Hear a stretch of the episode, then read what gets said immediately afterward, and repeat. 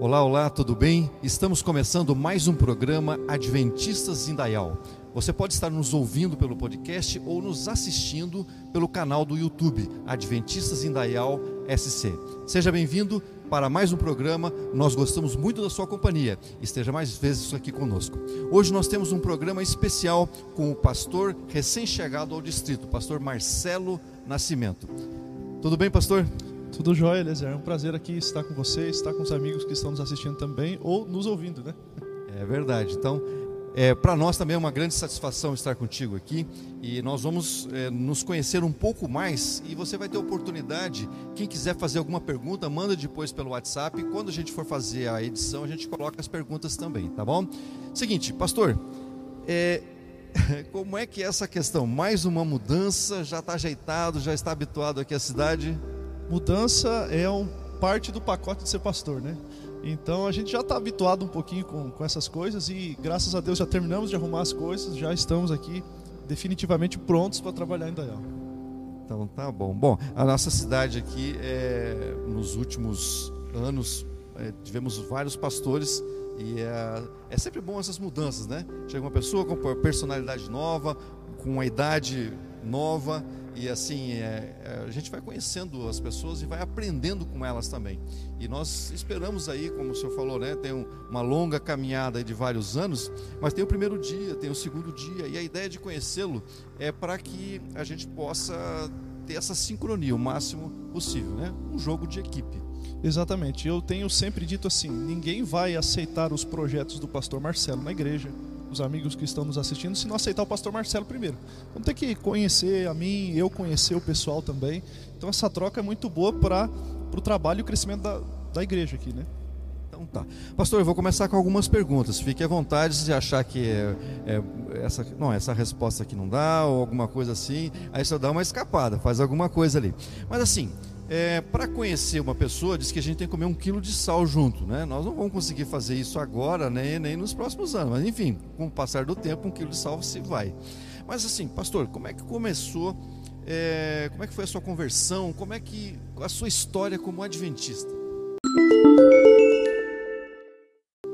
Na realidade, eles era a minha história como adventista começou de berço. Eu sou adventista de berço, de nascimento. Meus pais são adventistas. Então, assim, eu não tenho aquela história extraordinária de conversão que saiu de um estilo de vida para outro, tal. Minha vida foi dentro da igreja.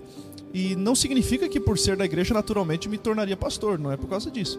Mas graças a Deus eu sou da igreja desde pequenininho, é o que eu aprendi. Tive oportunidade de sair, conhecer outras coisas, mas por uma educação religiosa que tive, escolhi ficar. Então, graças a Deus, não tenho aquela história, mas a minha conversão é diária com Deus. Então, isso que me deixa feliz.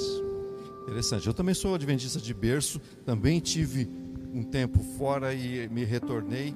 E é uma outra pergunta, então, já que o senhor tocou na questão de ser pastor, como é que foi o chamado, então, para ser um pastor? Aí essa é outra coisa que está entrelaçada à minha vida é, desde pequeno na igreja. Assim, a minha vida nos ministérios da igreja começaram Claro, a gente vai nas salinhas infantis e tudo, desde pequenininho, mas o clube de desbravadores foi algo que me marcou. Então eu entrei no clube aos 10 anos e dali nunca mais saí. Então o clube que foi me ensinando algumas coisas, e foi a primeira vez que eu preguei na, na minha vida, foi num programa do Clube dos Desbravadores. Primeira vez que eu passei lição de escola sabatina na igreja foi num programa. Primeira vez que eu cantei na igreja foi num programa do clube. Então, o clube que me iniciou em muitas coisas de liderança da igreja. Daí a gente vai galgando também funções dentro do clube e ali a gente vai aprendendo liderança. Então eu fui me apaixonando por essas questões e depois eu fui comissões de nomeação, elegendo para outros cargos dentro da igreja. E ali eu fui me apaixonando pelo que é não só ser adventista, mas o que é trabalhar para a igreja. E aí também a mesma coisa, não teve assim um chamado extraordinário, Deus me chamou para ser um pastor. Mas eu acho que a minha vida, desde pequenininho, juventude, adolescente ali crescendo, sendo líder da igreja, me fez querer isso para o resto da minha vida. Então, assim, eu não tenho aquele ponto marcante da minha história, mas é, foi algo assim que eu decidi, poxa, eu quero viver para sempre servindo a igreja, porque eu servia, era tão bom, tão gostoso, eu quero fazer isso pro resto da vida. Então foi por isso já que eu fui era uma coisa natural da, da, da, sua atividade diária, né? Do que eu já era como membro da igreja. Hum, não, bem interessante, porque uh, nem tudo tem que ter um impacto, né? Porque quando já faz parte da sua rotina, do seu dia a dia, é uma coisa natural. Já espontaneamente já corre nessa direção. E eu acho não que é mais importante ou menos importante, mas num testemunho de uma pessoa que tem assim uma história extraordinária, é algo assim, você vê um milagre de Deus acontecendo ali. Mas eu acredito que é um milagre tão grande quanto esse, a gente permanecer sendo, tendo todas as oportunidades do mundo para a gente viver outras experiências e a gente continuar na igreja, continuar firme. Então, é, o permanecer um, na, a vida toda na igreja, nas atividades espirituais, no mundo que a gente vive hoje, é tão forte, uma experiência tão válida quanto uma pessoa que tem uma experiência marcante num momento da vida. Com toda certeza, concordo plenamente. Bom, é, mais uma pergunta que eu acho que está relacionado daí a essa sua vinda para cá. Pastor, o senhor já é formado há quantos anos? Eu fui para o colégio casado já, né, com minha esposa, a Janaína, e a gente foi no ano de 2011. E aí a gente fez os quatro anos direto, sem trancar, formamos em 2014 e iniciamos no ministério em 2015. Então já tem um tempo na estrada, não é uma, uma pessoa que está, digamos assim, é, começando agora, né? E a, geralmente um pastor tem alguns projetos. Você falou do, do Clube de Desbravadores, é, talvez outros ministérios que já atuou também. Tem algum sonho, alguma, alguma coisa que o senhor almeja de futuro dentro do ministério? Assim, uma das coisas que eu quero e, e, e, os amigos que estão nos assistindo aqui vão poder participar com certeza, mas projetos futuros, né? Eu sonho aqui para Indaial a gente plantar uma nova igreja. Eu sonho a gente expandir é, com mais membros e mais discípulos, crescer, enfim. Mas isso são planos para ano que vem, até porque a nossa transferência ela veio meio de repente, assim, né? repentina, no meio do ano, num período que não é normal. Então, para esse ano, é, como eu já disse na igreja presencialmente, eu tenho dois projetos. Fala mais desses dois projetos. Eu gostei disso. Naquele dia eu ouvi o senhor falando, por isso que eu falei, então pode falar, isso é muito importante. Até porque, preste bem atenção, isso envolve diretamente a sua vida, a minha vida. Porque a gente é um pastor, ele é um guia, ele é um líder, ele vai nos mostrando a direção. E quando ele fala assim, eu tenho dois projetos para esse ano de 2021, isso atinge diretamente a cada um de nós. Exatamente. Então, um dos projetos é pregação. É a gente ministrar a palavra na igreja. Você provavelmente vai assistir em transmissões e nas outras igrejas que compõem o nosso distrito. Então, esse é o primeiro projeto: pregar a palavra de Deus nos momentos de sermão, de culto que a gente tem. O segundo projeto é visitação. É, até porque a gente não tem como é, criar muitas coisas aqui, como eu disse, a gente, a igreja, os amigos não vão aceitar os projetos do pastor Marcelo se não conhecer o pastor Marcelo. E eu também tenho que conhecer a igreja, e isso só acontece na visitação. A gente não, não faz isso no, no, no atacado, no púlpito. Então, meu projeto, um é pregar, que tem que pregar, espalhar a palavra do Senhor, e a segunda é visitar. Então, com certeza, logo, logo vou estar chegando aí na sua casa para fazer uma visita e conhecer um pouquinho você e sua família também. E não vai ser por vídeo e nem por áudio, né? Presencial, não, presencial. né? Presencial. muito bem. Eu, assim, eu gosto muito do assunto quando um pastor fala assim: Eu vou te visitar. Porque eu fui resgatado numa visita.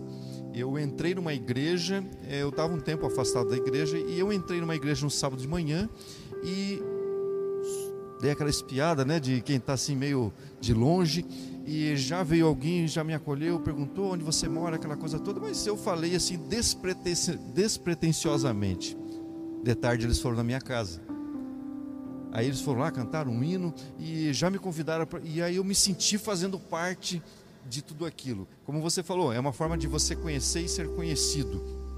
Isso não tem preço. A, a, a igreja ela é esse é, lugar de acolhimento. E quando a gente tem um pastor que também está junto com a gente, isso é muito bom. É nosso, vai ter um resultado bem eficiente isso aí. É, exatamente. As visitas existem vários tipos. Existe a evangelística, que é para alcançar uma pessoa.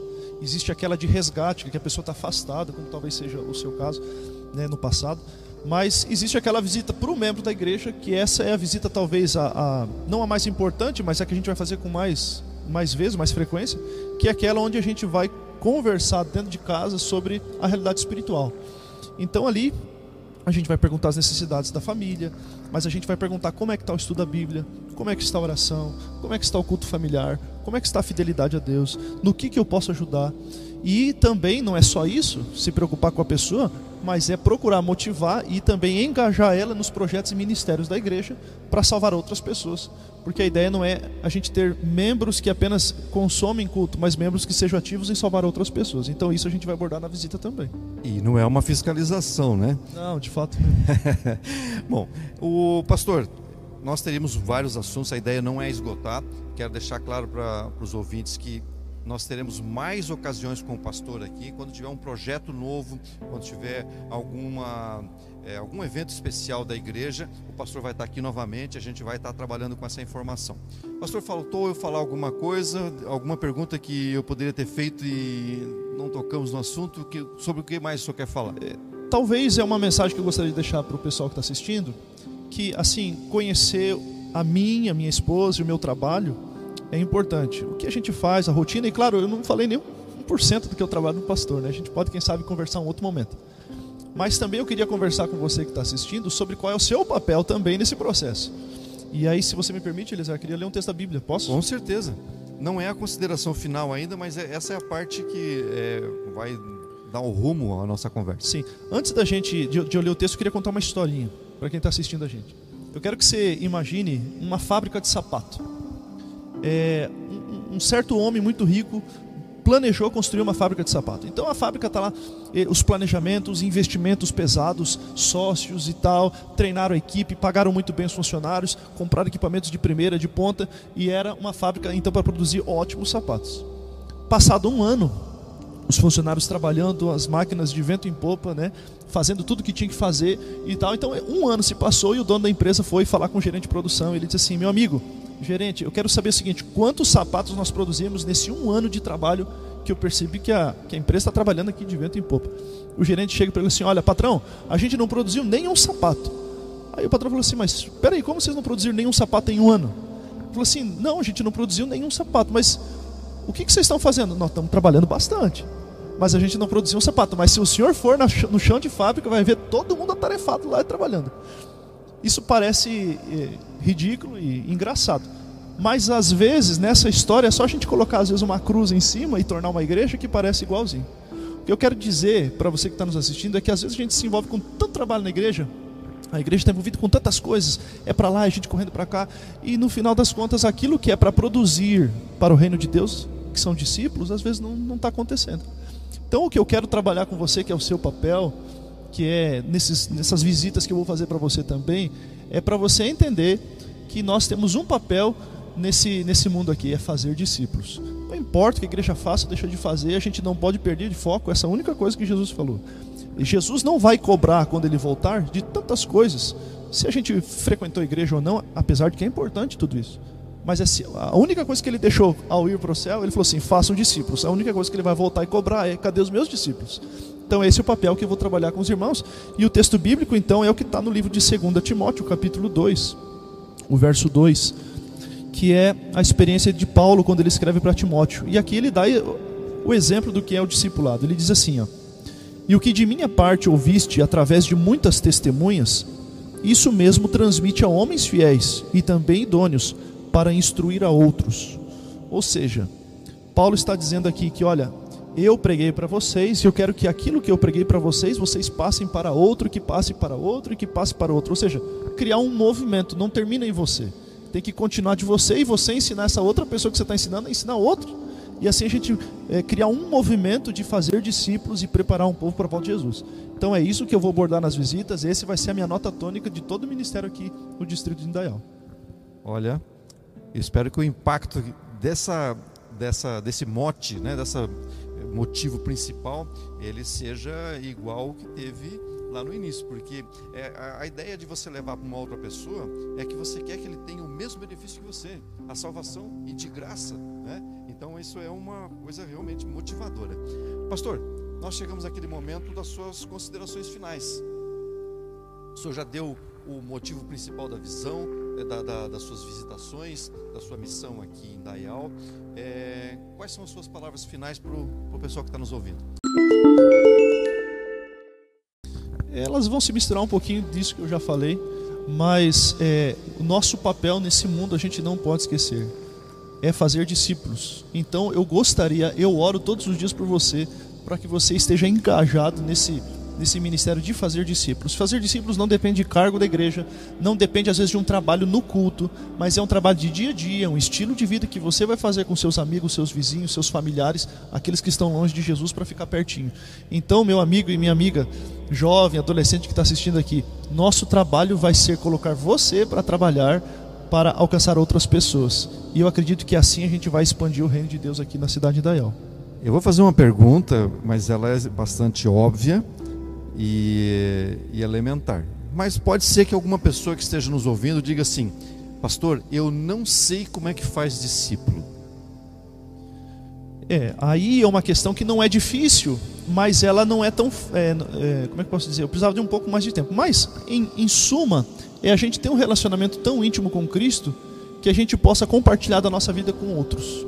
Praticamente um testemunho. Aquilo que eu vivi, eu vivi, eu conto para as pessoas que estão à minha volta. Exatamente. E um ponto importante que vocês vão me ouvir falar bastante aqui, eu, eu gosto de usar essa frase, os amigos que já nos conhecem de outro, de outro distrito, de outra região, sabem que eu falo bastante isso. Um, um ótimo entuxa comida. Eu sempre falo isso, entuxa comida. Porque Jesus, se você parar para pensar nos evangelhos, a maioria dos momentos em que Cristo está discipulando, em que Cristo está chamando pessoas ao lado dele, são momentos em que Cristo está comendo. E eu acredito que o momento da comida é o melhor momento para a gente poder estar no mesmo nível que a pessoa e compartilhar a nossa vida. Porque na hora de, comer, a gente se desarma, a gente começa a sociabilizar melhor. Então, assim, eu acho que o melhor momento para você poder falar de Jesus conhecer a história de outra pessoa é comendo junto. Então já começa convidando alguém para comer na sua casa, que já é um bom começo. Olha, eu acho que eu vou ter que trazer alguma coisa para comer aqui no, no, nas reuniões. É uma boa sugestão. Pastor, olha, muito obrigado pela sua participação. Nós já tínhamos tentado outras vezes, né? acabamos não sincronizando. Mas assim, é muito importante a gente poder saber quais são os projetos que o nosso líder tem. Porque a gente trabalhar em sincronia com esses projetos faz toda a diferença. E o, o, o, nosso objetivo é alcançar uma coisa, mas não sozinhos, né? Tenho certeza que não adianta você visitar, vai visitar alguém, né? Tem que ter alguém do lado de lá. É uma coisa que se faz juntos. E no que depender é, da nossa participação, estamos juntos nesse projeto aí. Exatamente. Não só para visitação, é uma troca, mas é, o trabalho da igreja é, não é visitar, o trabalho da igreja é salvar. E o trabalho de salvar não é só do pastor ou do líder da igreja, é de cada um de nós, porque Jesus deixou o sacerdócio de todos os crentes. Então, quem está assistindo aí também tem uma mesma responsabilidade que eu de salvar outras pessoas, e é nisso que nós vamos focar em todo esse período. Bom, gente, nós estamos então concluindo mais um programa Adventistas em Dayal. É, nós teremos na semana que vem um novo programa. Acompanhe-nos então pelos pelas plataformas de streaming que você preferia, que você costuma usar. Nós já estamos em oito plataformas e também no canal do YouTube, onde essa programação fica arquivada e você pode assistir no momento mais oportuno para você. Ok? Tudo de bom? Até semana que vem.